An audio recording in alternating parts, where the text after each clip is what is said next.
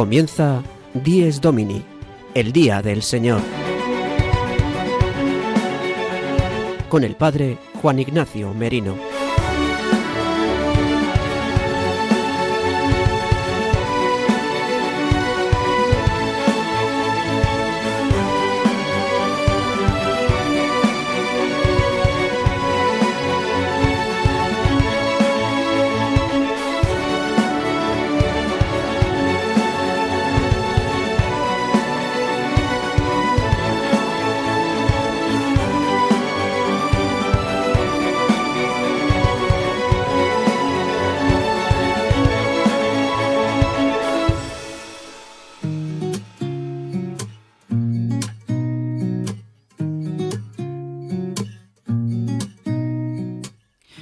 Buenos días queridos amigos de Radio María. Dies Domini, el día del Señor, el día del verdadero descanso, el día de la verdadera alegría, el día de la Pascua semanal de la muerte y resurrección de nuestro Señor Jesucristo, es el día que hoy celebramos, el domingo. Hoy 15 de enero de 2023, estamos ya a la mitad de este primer mes del año 2023. En este domingo celebramos el segundo domingo del tiempo ordinario.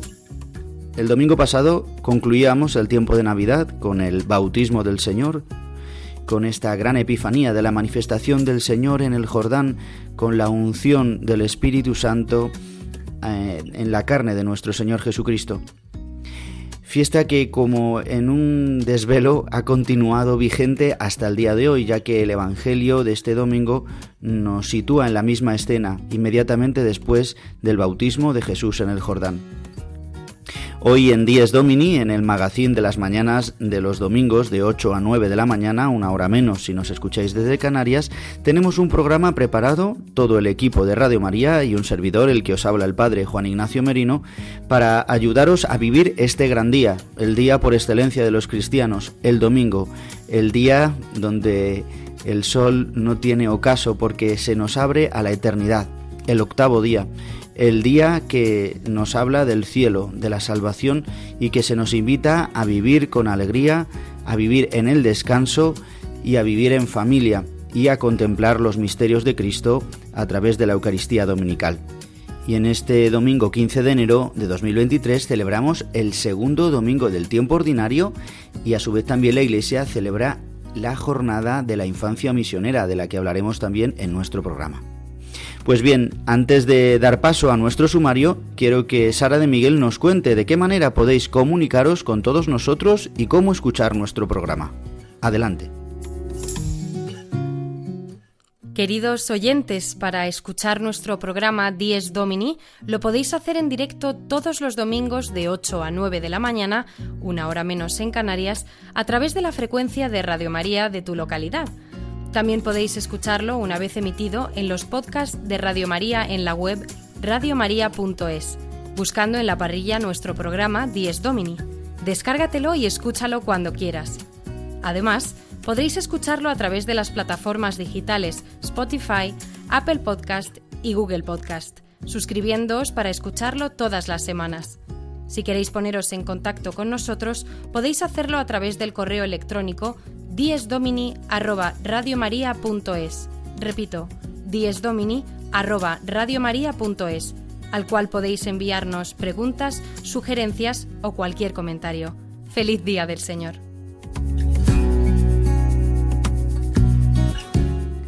Muchas gracias, Sara de Miguel. En unos minutos volveremos a escucharte con la sección Vivir el Domingo. Y bien, queridos amigos de Radio María, Vamos a dar paso a nuestro sumario de hoy domingo 15 de enero de 2023.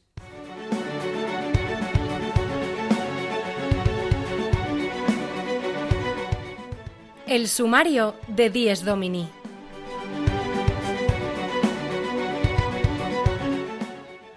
El padre Julio Rodrigo, como cada semana, nos trae al principio del programa una anécdota edificante desde su parroquia de Boadilla del Monte Hoy nos habla de el encuentro con una mujer de una fe muy sencilla, pero verdadera.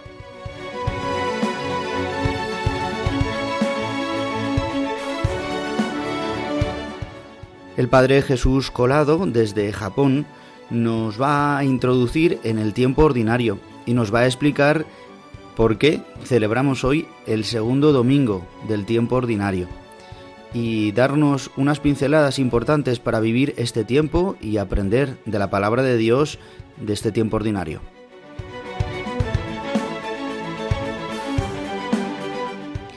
También tendremos un momento para comentar la palabra de Dios, las lecturas de este domingo, de este segundo domingo del tiempo ordinario.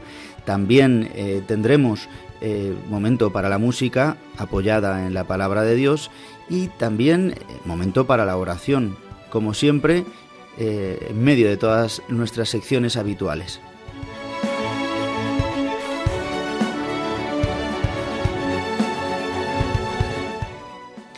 y vuelven María Barbero y Sara de Miguel. Y este domingo vienen hablándonos de la infancia misionera, jornada que celebra hoy la Iglesia en este domingo 15 de enero. Nos traen información y también experiencias de los más jóvenes misioneros.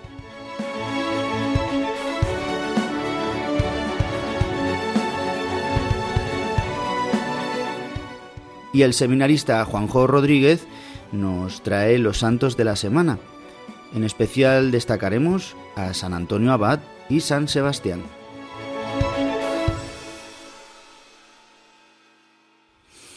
Y llegando a los siete minutos de nuestro programa, de Dies Domini en Radio María, comenzamos con la sección Desde mi parroquia, donde el padre Julio Rodrigo nos va a hablar de un encuentro con una mujer que le suscitó la fe más sencilla. Le escuchamos.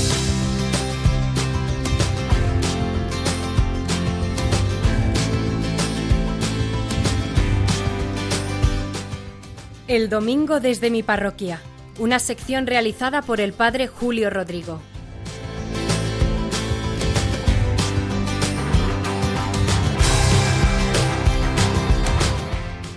Muy buenos días y muy buen domingo a todos los oyentes de Radio María, a los que en esta mañana están escuchando este programa del Día del Señor, Dies Domini. Miren, hace poco recibí un mensajito de WhatsApp de una señora de la parroquia. Me decía, padre, ¿dónde podía encontrar la Virgen de Fátima por la zona? Yo al principio lo que entendí es que quería comprar una imagen de la Virgen de Fátima. Le dije que por Madrid, en el centro, hay varias tiendas de objetos religiosos o que también por Internet podíamos buscarla. Como es mayor, me ofrecí yo a buscarle una y hacerle la gestión. Pero que no era esto lo que quería la señora. No la entendí bien o ella no me transmitió bien el mensaje. Porque lo que ella me pedía era lo siguiente, padre, no, lo que yo quiero es dónde hay una parroquia dedicada a la Virgen de Fátima por la zona. Digo, ah, eso es otro asunto, sin duda, muy diferente. Le localicé una muy conocida en Madrid, la parroquia de la Virgen Peregrina de Fátima. Le mandé la ubicación al WhatsApp y asunto terminado, pensé. Pero el caso es que un día me la encontré por la calle y entonces ella me dio las gracias por la gestión y me dijo la explicación de por qué quería localizar una parroquia dedicada a la Virgen de Fátima. Ella me contó, y lo sabía yo, que en el verano había ido en peregrinación a Fátima y a la Virgen le había pedido sobre todo que por eso había ido en peregrinación que a su hijo le hiciesen fijo en el trabajo que tiene, porque lleva años y años con contratos que se van renovando, deben ser de esos fijos discontinuos que hablan en los medios de comunicación, pero que nunca le hacen fijo. Y ella tenía esa preocupación en su corazón como buena madre.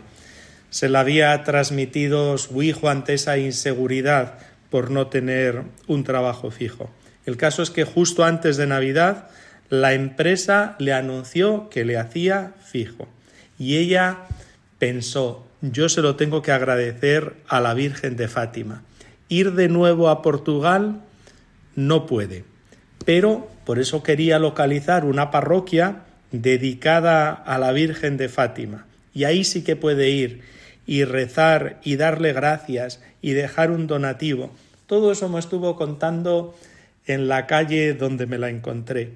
Y créanme, conforme la escuchaba, me emocionó y me admiró esta mujer, sobre todo esa fe sencilla que tanto envidio, esa fe del pueblo, esa fe que no se anda con muchas elucubraciones, esa fe firme, sólida, que confía en el Señor y en su Madre, la Virgen María, y sabe descubrir también cómo Dios obra maravillas, lo reconoce y da gracias. Aprendamos de esa fe.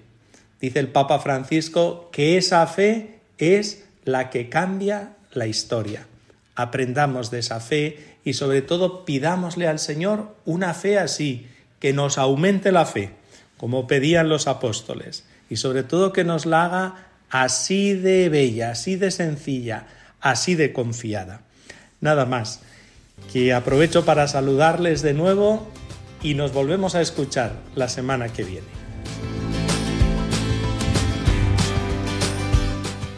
El domingo desde mi parroquia, una sección realizada por el padre Julio Rodrigo.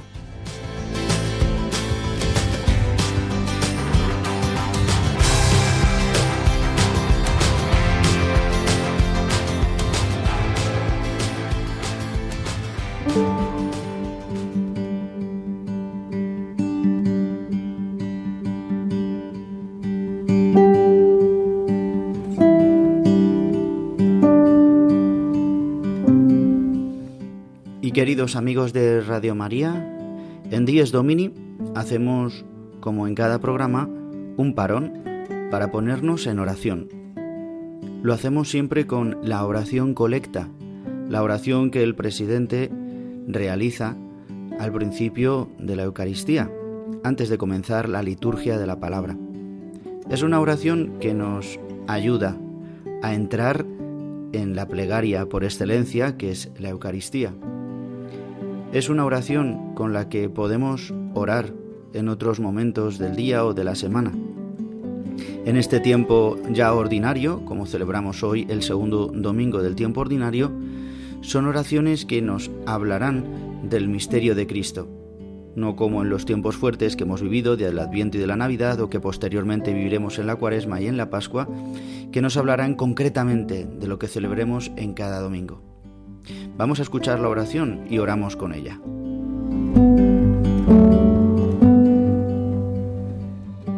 Dios Todopoderoso y Eterno, que gobiernas a un tiempo cielo y tierra, escucha compasivo la oración de tu pueblo y concede tu paz a nuestros días.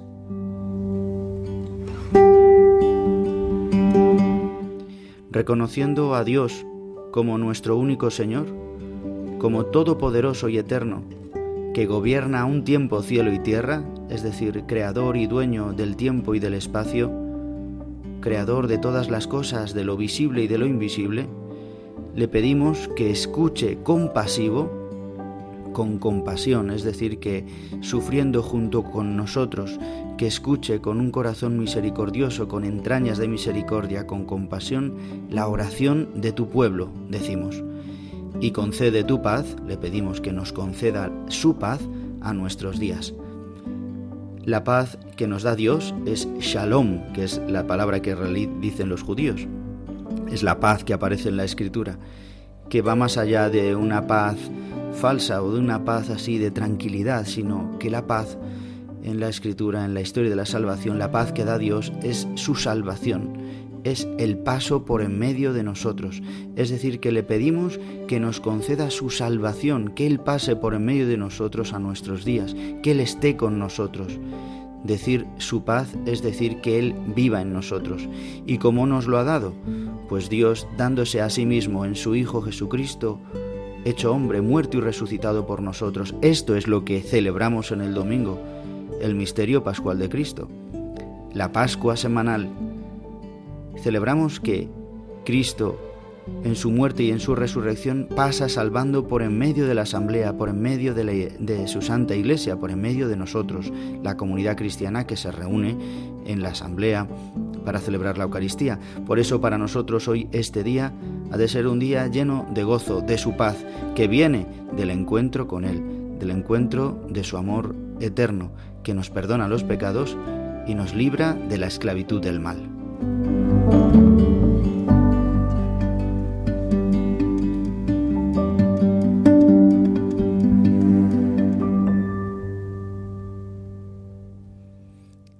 Y sin más dilación, ahora el Padre Jesús Colado va a profundizar sobre este tiempo ordinario. Celebramos hoy el segundo domingo del tiempo ordinario. Nos va a explicar por qué no hemos celebrado el primero. Eh, celebramos el domingo pasado el bautismo del Señor. Pues nos va a hablar de esto, nos va a dar una visión también sobre, sobre todo del tiempo litúrgico que celebramos, el tiempo ordinario, sobre todo en cuanto a las lecturas que escucharemos durante todo este ciclo hasta la cuaresma. ¿Y de qué manera podemos ayudarnos para orar también con la palabra de Dios en este tiempo? Le escuchamos al Padre Jesús Colado que como cada semana hace el gran esfuerzo y el servicio por amor a Dios, a la Virgen y a vosotros para poder profundizar más sobre la liturgia cada domingo. Le escuchamos.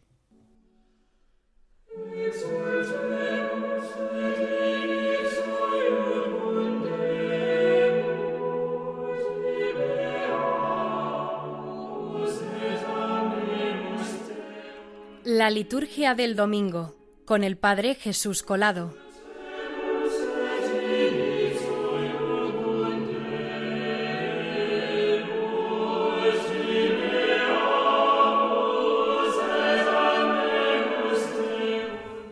Muy buenos días a todos los oyentes de Dies Domini. Hemos entrado ya de lleno en el tiempo ordinario. Y digo de lleno porque estamos ya en el segundo domingo del tiempo ordinario. Y quizá alguien pueda preguntarse por qué no hay primer domingo del tiempo ordinario. Y en realidad es porque el tiempo ordinario, que lo llamamos así, el tiempo durante el año, es un tiempo que no tiene, digamos, una característica eh, propia. Y por tanto es simplemente una continuación de lo que hemos celebrado durante la Navidad y ya con la Epifanía y el bautismo del Señor. Es decir, este Dios que se ha hecho hombre por nosotros ahora empieza su misión. Empieza su misión de evangelización y de anuncio de la buena noticia a todos nosotros, y culminará con los días de su pasión, muerte y resurrección. Es por eso que justo después del bautismo del Señor, de esta presentación pública, podemos decir así, de esta epifanía, como hablábamos la semana pasada, justo después de esto encontramos ya un Señor que ya se pone en camino, que ya empieza su vida pública. Y es por eso que en este primer domingo y a partir de ahora ya empezamos a ver todo lo que es la vida apostólica de Jesús, la vida adulta de Jesús. Es por eso que no tenemos un primer domingo del tiempo ordinario, si tenemos una primera semana del tiempo ordinario. Otra característica de este tiempo es precisamente que cada domingo tiene, digamos, como un tema propio.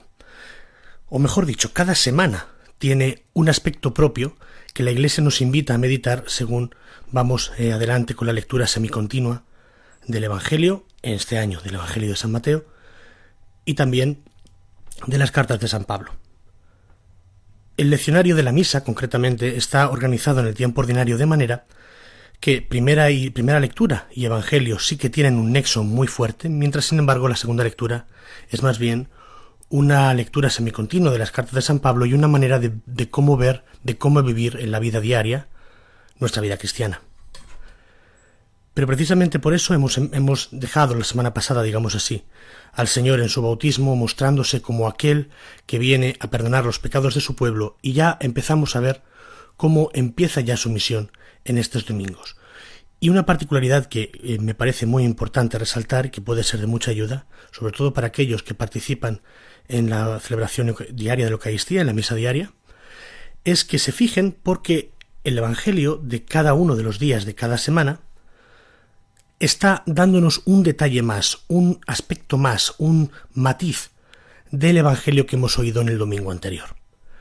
Es decir, a partir de mañana, lunes, podremos ver cómo todos los Evangelios, hasta el sábado, van a estar todos explicando y dando más matices, dando más em, como más sentido también y orientándonos bien a una recta interpretación del texto del Evangelio de este domingo.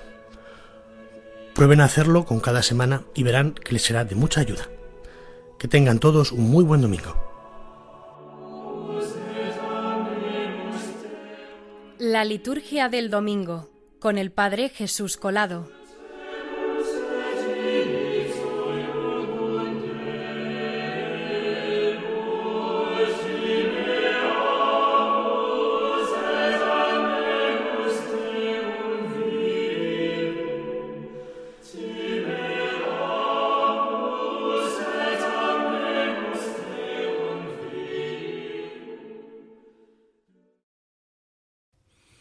Y continuamos en nuestro programa, 10 Domini, de 8 a 9 de la mañana, una hora menos si nos escucháis desde las Islas Canarias. Estamos ya sobrepasando, llegando casi a los 22 minutos de esta mañana de domingo 15 de enero de 2023. Hoy, como acaba de explicarnos el Padre Jesús Colado, celebramos el segundo domingo del tiempo ordinario. Las lecturas de hoy nos sitúan en un punto estratégico, que es el, pasaje del domingo pasado, el bautismo del Señor. El Evangelio continúa en el capítulo 1 del evangelista San Juan, de los versículos del 29 al 34, donde Juan, después de bautizar a Jesús, señala a Jesús diciendo, Este es el Cordero de Dios que quita el pecado del mundo. Este es aquel de quien yo dije, tras de mí viene un hombre que está por delante de mí porque existía antes que yo. El que Juan señale a Jesús como el Cordero de Dios significa que todos los que le escuchaban, que estaban en la fila, todos los primeros discípulos que después seguirían a Jesús y que, como después San Juan el Evangelista narrará en los versículos siguientes, todos los que escuchaban estaban comprendiendo muy bien qué es lo que quería decir. El Cordero de Dios, en la Escritura, en el Antiguo Testamento, para la historia de la salvación, significa eh, este animal que se ofrecía en sacrificio. Ya aparece en Abraham como Isaac es, eh, va a ser sacrificado y Dios provee un animal para el sacrificio, como un sacrificio para expiar el pecado, la culpa o para también eh, agradar a Dios. El pueblo de Israel pasa de una mentalidad sacrificial en el sentido de tener que dar a Dios algo a una mentalidad eh, a partir de los profetas de un sacrificio de alabanza, de dar un sacrificio agradable a Dios, eh, que ama, que perdona a, a los pecadores, para mm, pagar, mm, valga la redundancia, el pago que había que dar por los pecados del hombre. Por eso el decir este es el Cordero de Dios significa que este va a ser el que va a ser sacrificado, va a ser el Cordero Pascual. Está diciendo, con él Dios va a hacer la Pascua, con él es eh, a través de con el que vais a experimentar el paso de Yahvé por vuestras vidas. Es muy interesante el profundizar en esto. También vemos como en la escritura aparece tantísimas veces, ¿no? Esta es nuestra Pascua inmolada, el Cordero el verdadero Cordero. Los padres de la Iglesia, los cristianos más primitivos, tenían muy presente esto. Vemos, por ejemplo, en Melitón de Sardes, en esta mm, homilía preciosa sobre la Pascua, donde habla constantemente de Jesucristo como el Cordero, la oveja, como el pastor que se ha hecho Cordero. E incluso habla de la Virgen María como la Cordera que ha dado a luz al Cordero Pascual. Este es el Cordero que quita el pecado del mundo. Este es el Cordero de nuestra salvación. Esta es nuestra Pascua. Este es el Cordero nacido de María. María es la Cordera sin mancha, porque este Cordero, para que fuera un sacrificio agradable, para que fuera un sacrificio justo según la ley de Moisés, debería ser em, em, sin mancha y debería ser eh, muy manso, por eso me refería también a Abraham, porque eh, para que fuera agradable y para que fuera correcto el sacrificio, sabemos que por el Midrash, un cuentecito que los, eh, el pueblo de Israel utiliza para explicar a las generaciones, que mm, Isaac le dice a su padre, eh, átame, átame fuerte, esta palabra queda átame, para que no me mueva, porque si me muevo no será válido el sacrificio porque si el corderillo, el animal, se movía, no, eh, no sería válido. De esto también nos lleva a Isaías, eh, en los cantos del siervo de Yahvé, como cordero llevado al matadero, no abría la boca, enmudecía. Se cumplirá en Jesucristo. Quiero decir que esta palabra que dice Juan en el Jordán, este es el Cordero de Dios que quita el pecado del mundo, pues dirían, ¿qué está diciendo? ¿Que este va a ser el, el Mesías? ¿Que este es el que va a dar la vida por el pueblo? ¿Este es el que va a ser el sacrificio agradable a Dios? Y más adelante San Juan va a hablar de que él ha contemplado que el Espíritu Santo ha descendido sobre Jesucristo, ha recibido esta unción, abriéndose el cielo y descendiendo el Espíritu como una paloma, y que esto es lo que a él le certifica que él es el verdadero Mesías. No lo dice tanto por él, que también, sino para que los que le escuchan le sigan, porque él tiene que disminuir para que Jesucristo crezca. En resumen, este es el Evangelio que nos va a ayudar. Eh, la primera lectura mm, está tomada del profeta Isaías y apoya esta parte del Evangelio, donde es justamente estas palabras también introducidas dentro de los cantos del siervo de Yahvé, donde dice, Tú eres mi siervo Israel, por medio de ti me glorificaré.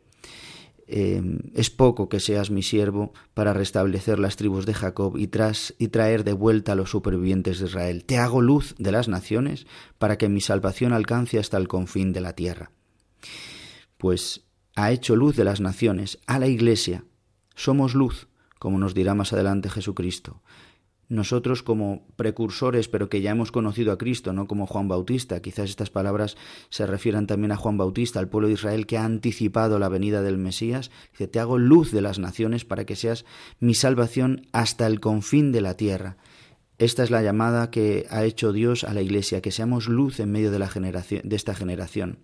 ¿Y cómo podemos ser luz? Pues viviendo a semejanza de la voluntad de Dios, como lo ha hecho Cristo. Y esto es lo que responderemos con el Salmo responsorial en el Salmo 39.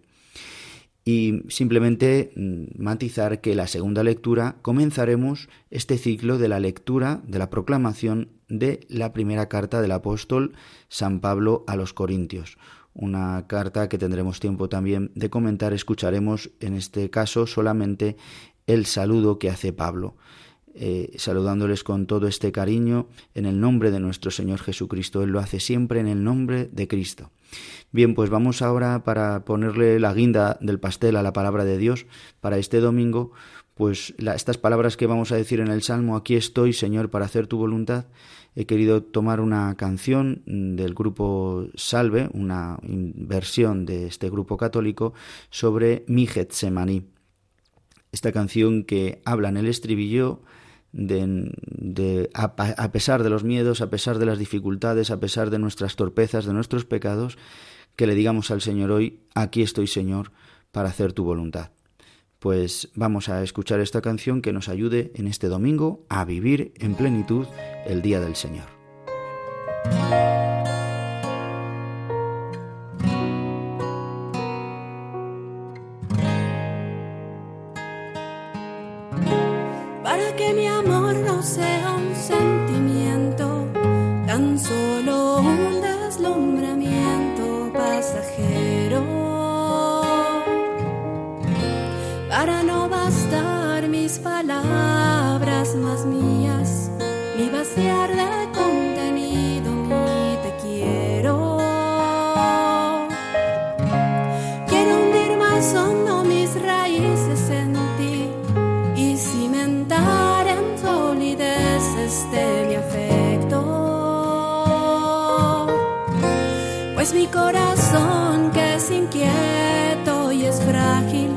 Solo acierta si se abraza tu proyecto.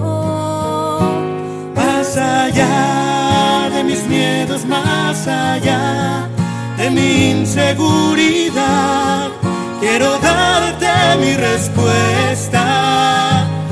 Aquí estoy para hacer tu voluntad, para que mi amor sea decirte sí hasta el final.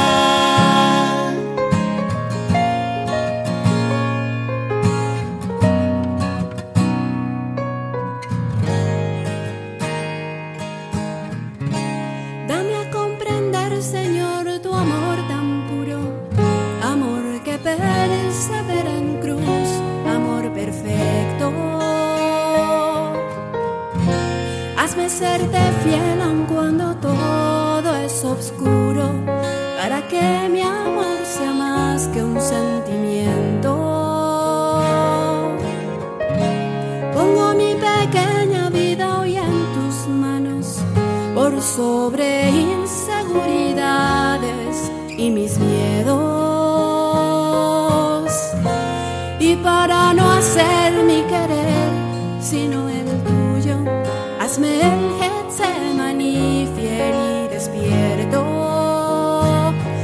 Más allá de mis miedos, más allá de mi inseguridad, quiero darte mi respuesta.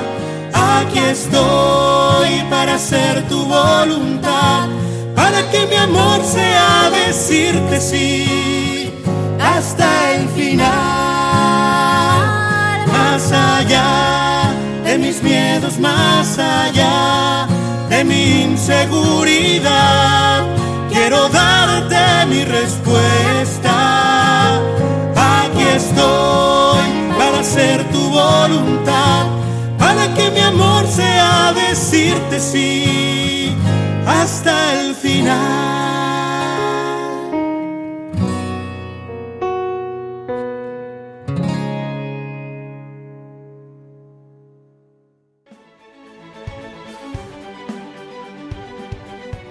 Están escuchando Dies Domini, el Día del Señor, un programa dirigido por el Padre Juan Ignacio Merino.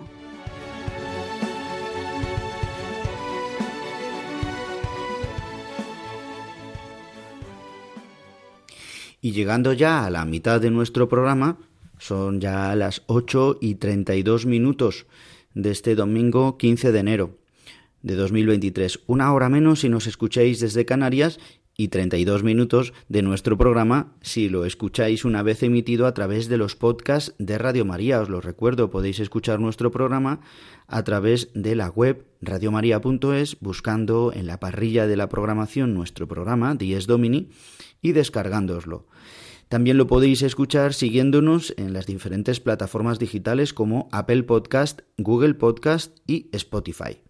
Allí encontráis nuestro programa Dies Domini y lo podéis descargar. También recordaros nuestro email diesdomini@radiomaria.es.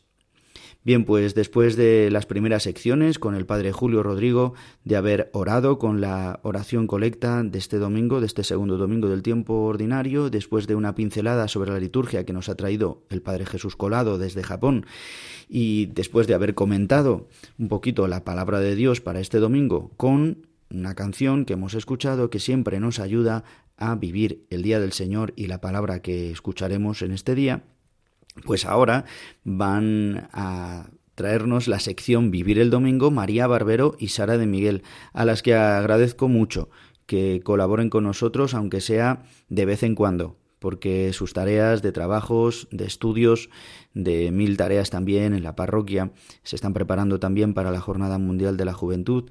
Eh, hemos tenido una Navidad pues también muy ajetreada, con muchas actividades, obras de teatro, eventos, para poder ayudar a los jóvenes. Pues bueno, a pesar de eso, en esta semana han sacado un huequito para realizar esta sección, en la que hoy nos van a hablar de algo muy importante que hoy celebramos, que es la jornada de la infancia misionera.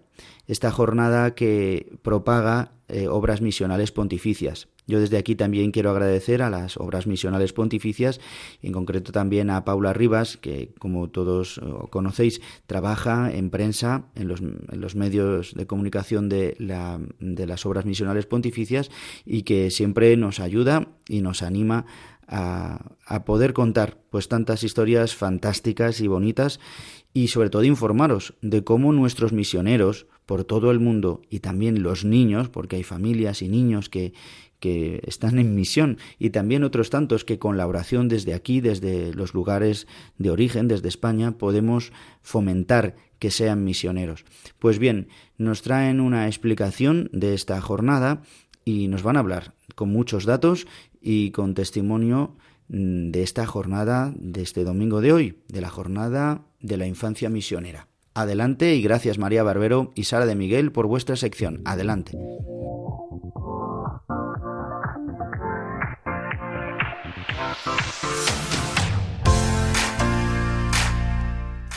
Vivir el domingo, de la mano de María Barbero y Sara de Miguel.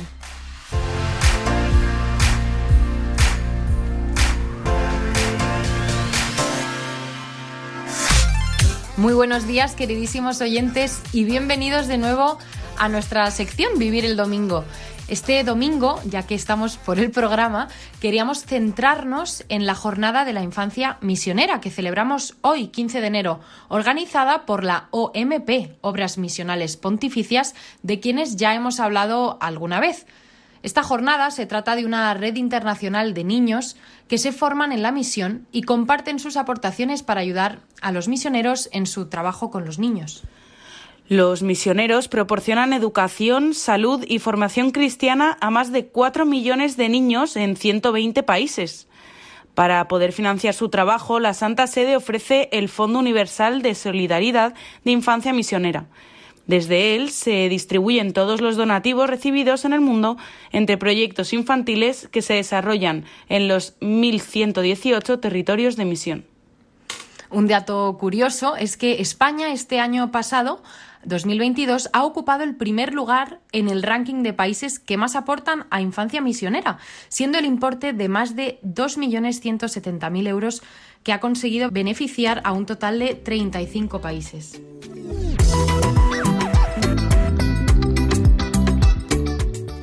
Este año la OMP nos trae las historias de tres niños procedentes de tres países diferentes. En primer lugar, nos presentan a Harris, una niña ugandesa que, gracias a las religiosas hijas de María de Uganda, aparte de ser curada de las diferentes enfermedades que había contraído, encontró su vocación. En Uganda, Harriet enfermó de malaria y tifus en Buyuni, un poblado en el que no hay agua potable ni carreteras. Fue trasladada dos horas en moto hasta el centro de salud que llevan adelante las religiosas hijas de María de Uganda. Allí, además de ser curada, encontró su vocación. Quiere ser enfermera. Y en ello está, estudiando en la escuela diocesana, aunque cada día tenga que caminar cuatro horas para llegar a ella. En segundo lugar, nos traen la historia de Chan y su madre, una familia tailandesa que consiguieron salir adelante gracias a las hermanas del buen pastor de Bangkok. En Tailandia, la madre de Chan se quedó embarazada muy joven y fue abandonada por todos, incluso por su novio.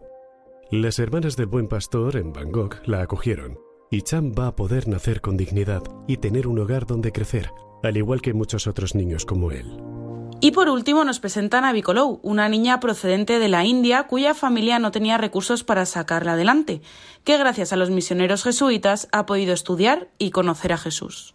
En India, la familia de Bicolou no tenía recursos para proporcionarle un futuro. Ingresó en el hogar Eden Garden en Nagaland, llevado adelante por misioneros jesuitas, y allí ha podido estudiar y conocer a Jesús. Ahora tiene la esperanza de ser diseñadora mientras vive, crece y aprende rodeada de otros niños. Y Sara, ¿qué tienen en común estos niños? Pues María, tienen en común que los tres han encontrado una familia en la Iglesia Católica. Es importante saber que, como ellos, como hemos dicho antes, cuatro millones de niños son atendidos al año gracias a Infancia Misionera, porque del mismo modo que todos estos niños necesitan a los misioneros, los misioneros nos necesitan a todos nosotros para poder llevar a cabo esta misión tan grande. Y ya para finalizar, queremos haceros llegar a aquellos que quieran ayudar con estas misiones que pueden colaborar con la jornada a través de infanciamisionera.es. Efectivamente, María, repetimos una vez más por si alguien no se ha enterado, infanciamisionera.es.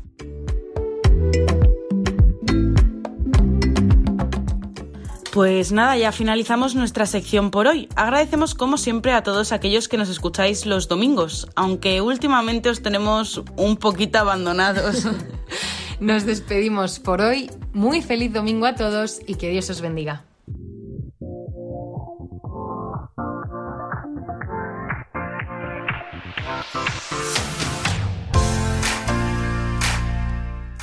Vivir el domingo, de la mano de María Barbero y Sara de Miguel.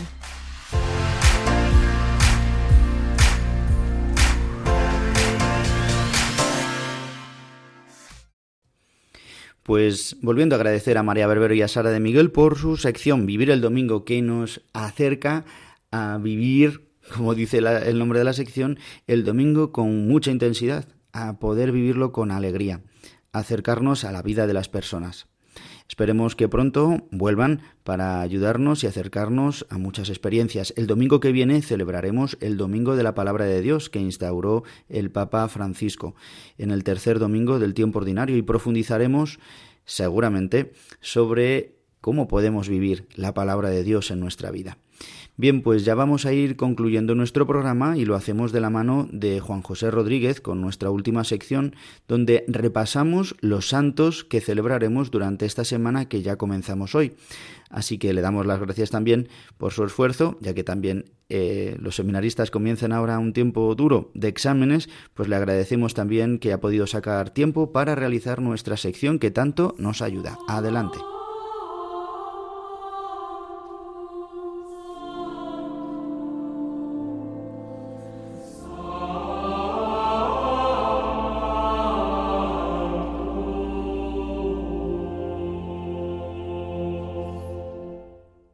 Los Santos de la Semana, con la colaboración de Juan José Rodríguez.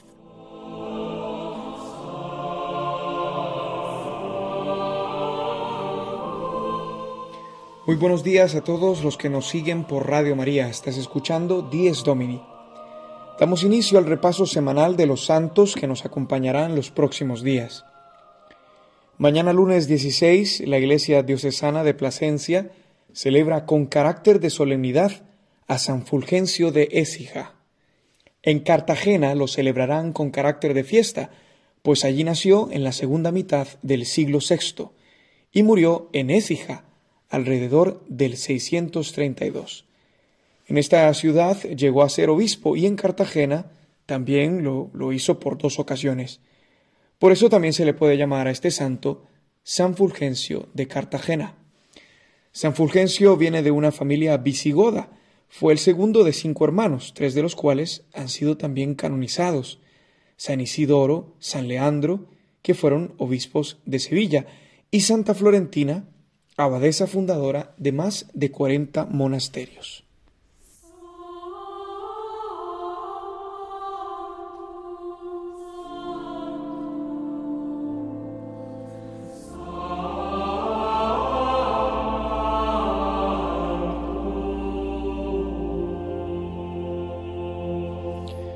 Otro santo abad de nombre, pero no de forma institucional, es el santo que celebraremos el martes 17, San Antonio, o San Antón, como se le conoce por su relación con la práctica de bendecir a los animales, que tradicionalmente se realiza durante los días de su memoria. San Antonio fue uno de los primeros ermitaños que decidió abandonar sus riquezas terrenales para instalarse en lugares inhóspitos como una nueva manera de ofrecer su vida a Dios. Antes de que el edicto de Milán hiciera oficial el catolicismo como religión del Imperio romano, los cristianos sufrieron cruentas persecuciones y entregaban sus vidas con la forma del martirio. Pero una vez que el brazo secular reconoce la religión cristiana como favorable para el crecimiento del imperio, los mártires cesaron y comenzó la era de los monjes como una nueva forma de ostentar el martirio. Estamos hablando del siglo IV. San Antonio Abad es un ejemplo de cómo la palabra de Dios puede llegar hasta lo profundo del corazón y poner en movimiento a la persona. Durante una celebración eucarística, Antonio escuchó lo que dice el Evangelio. Si quieres ser perfecto, ve y vende todo lo que tienes y dalo a los pobres. Así que hizo tal cual se lo pedía Cristo en su corazón, por medio de esta palabra e inició su camino de santidad. San Antonio fue un profeta de su tiempo, que hoy tiene mucho que decir. Cuando salió por primera vez en busca de la intimidad con el Señor, se instaló en un cementerio, lugar temible por tantos de sus coetáneos e inclusive por los hombres de nuestro tiempo. Antonio con este gesto quería poner de manifiesto que donde esté un cristiano está Cristo con él, y que si Cristo ha vencido la muerte, los abandonados sepulcros no son más que dormitorios donde los cuerpos esperan su resurrección en el día final. Antonio murió anciano hacia el año 356 en las laderas del monte Colcín, próximo al Mar Rojo. Al ignorarse la fecha de su nacimiento, se le ha adjudicado una improbable longevidad, aunque ciertamente alcanzó una edad muy avanzada. Su primera biografía fue escrita por uno de sus discípulos, que luego se convertirá en uno de los mayores defensores de la fe católica. Estamos hablando de San Atanasio.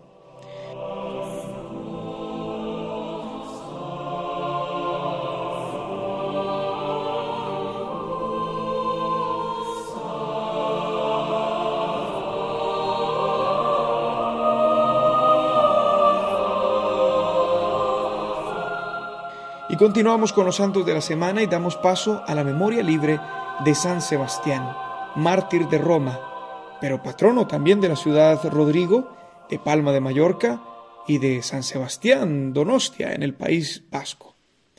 San Sebastián es muy conocido por sus múltiples referencias iconográficas. Fue soldado del Imperio Romano, pero pasó por la fe a integrar la milicia celestial. Su objeción a los sacrificios idolátricos le costó el martirio. Fue condenado a morir desnudo, atado a un poste, acabando por ser blanco de las flechas de sus verdugos. No murió y fue recogido por los cristianos de Roma. Una vez recuperado por las heridas que recibió, siguió anunciando a Cristo con valentía e incluso se presentó ante el emperador Maximino para reprocharle su conducta de perseguidor contra los cristianos. El emperador le mandó a que le flagelaran y aquí los verdugos sí que cumplieron su cometido eficientemente. Echaron luego su cuerpo a un lodazal. Su cuerpo fue recogido más tarde y enterrado en lo que hoy se conoce como las catacumbas de San Sebastián, en la Vía Apia de Roma. Después de San Sebastián, la Iglesia Universal recuerda a otra santa el día siguiente, cuyos restos se conservan también en Roma. Estamos hablando de Santa Inés, su nombre viene del latín agnus, que significa cordero. La relación que se hace de esta santa con este animal se debe a la mansedumbre con la que fue llevada Santa Inés al martirio. Dicen que Inés era muy pretendida por muchos ricos e influyentes jóvenes patricios de aquella época en el siglo III, pero Inés quería comprometerse únicamente con Jesucristo. Ante tantos rechazos, sus pretendientes influyentes la denunciaron ante las autoridades civiles, inventando calumnias infundadas. Así que Inés, en su más tierna juventud, fue condenada al ultraje, pues la llevaron a un prostíbulo, una costumbre que se tenía durante este tiempo para sancionar a las mujeres que querían permanecer vírgenes. Inés logró escapar, preservando intacto su cuerpo y su alma. Entonces los romanos la capturaron nuevamente y la sometieron a la hoguera. Tampoco se consumió su cuerpo, y su alma ya estaba lista para encontrarse con su amado en el cielo.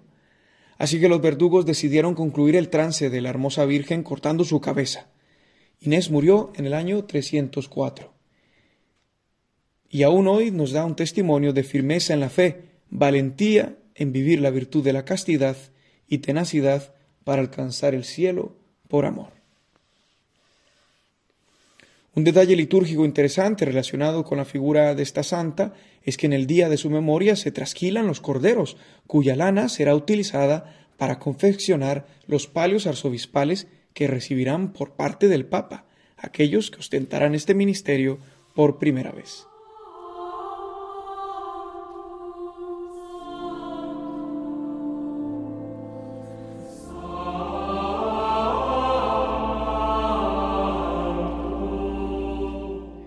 Por último, queremos recordar a la ciudad de Tarragona, pues este mismo día, el 21 de enero, se celebrará solemnemente a los santos Fructuoso, Augurio y Eulogio, los primeros mártires españoles de los que se tiene registro. Los tres fueron martirizados durante las persecuciones de Valeriano en el siglo III. Fructuoso fue obispo de Tarragona y murió junto con sus diáconos Augurio y Eulogio, todo un ejemplo de unidad eclesial donde la fidelidad de Dios es la que permite la comunión en la misma fe, en el mismo espíritu, en un mismo bautismo, Señor, Dios y Padre. Hasta aquí los santos de la semana, sigan en la compañía de Radio María, en su programa Dies Domini. Hasta la próxima.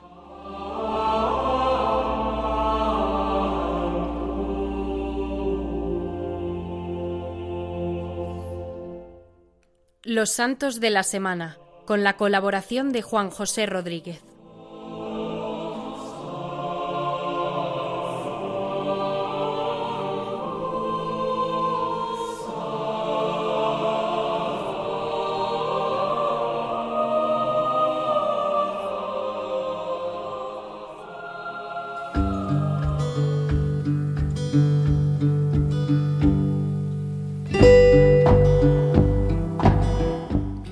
Pues queridos amigos de Radio María, el Padre Juan Ignacio Merino, el que os habla todos los domingos de 8 a 9 de la mañana en 10 Domini, el Día del Señor, se despide de todos vosotros, deseándoos un domingo lleno de la gracia de Dios, este segundo domingo del tiempo ordinario, donde el Evangelio nos ha situado nuevamente otra vez en, en esta dicha, ¿no? en el bautismo del Señor donde reconocemos a Jesucristo como el verdadero Cordero que quita el pecado del mundo, nuestro Salvador, el que ha venido a redimirnos, el que nos ha dado la salvación, y con el que decimos, o con el que podemos decir, con Cristo, aquí estoy, Señor, para hacer tu voluntad. Es por Cristo por lo que podemos hacer la voluntad del Padre, cada uno en lo que nos toque, en la tarea que nos toque, en la misión, en el estado de vida que tengamos.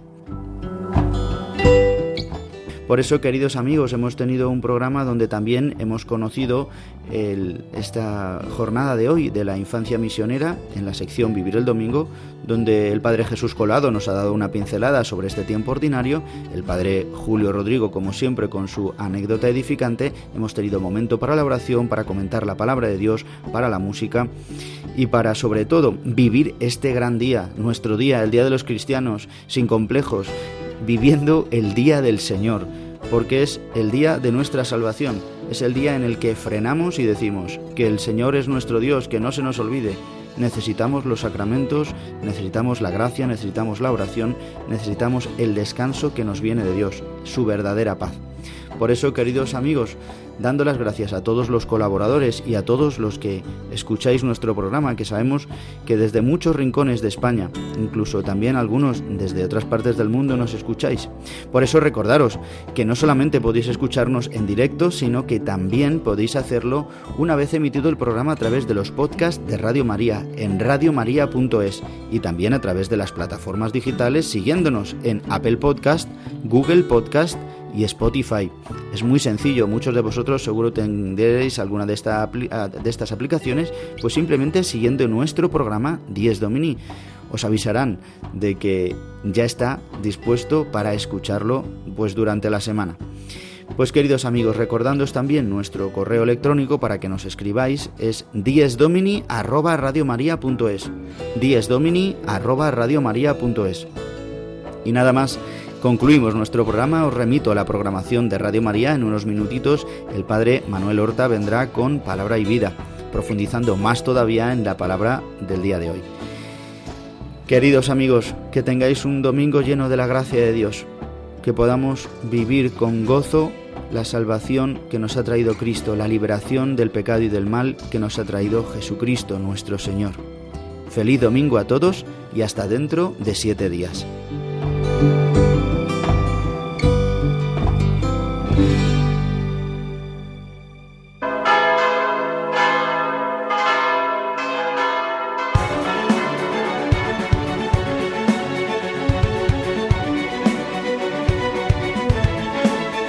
Han escuchado Dies Domini, el Día del Señor, con el Padre Juan Ignacio Merino.